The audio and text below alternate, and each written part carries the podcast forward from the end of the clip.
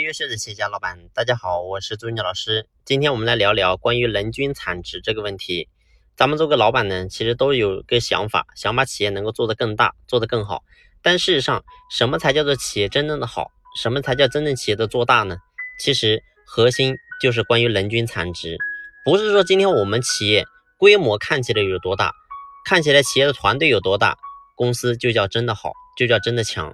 你会发现呢，有些企业表面看起来规模特别大，然后人数也特别多，但是算下来一年下来，可能公司没有任何的利润，可能还要亏钱。所以呢，我想跟他表达的意思是什么？今天我们要想把企业能够真正做好，我们一定要去注重人均产值。什么叫做人均产值呢？我给他举个例子，你假如说咱们公司现在有二十个人，那么一年假如说可以做一千万的产值，也就相当于每个人给公司创造的营业额。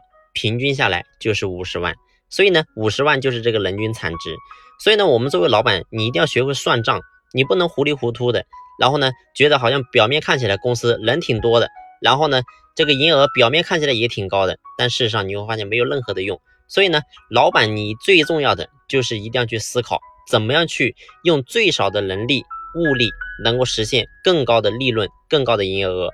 所以呢，只有把你的焦点放在这个地方，你会发现企业才有可能真正的有利润，有利润，企业才有可能真的有未来。所以，作为个老板，我们一定要深度去思考。好了，今天的分享呢，就分享到这里，感谢你的用心聆听，谢谢。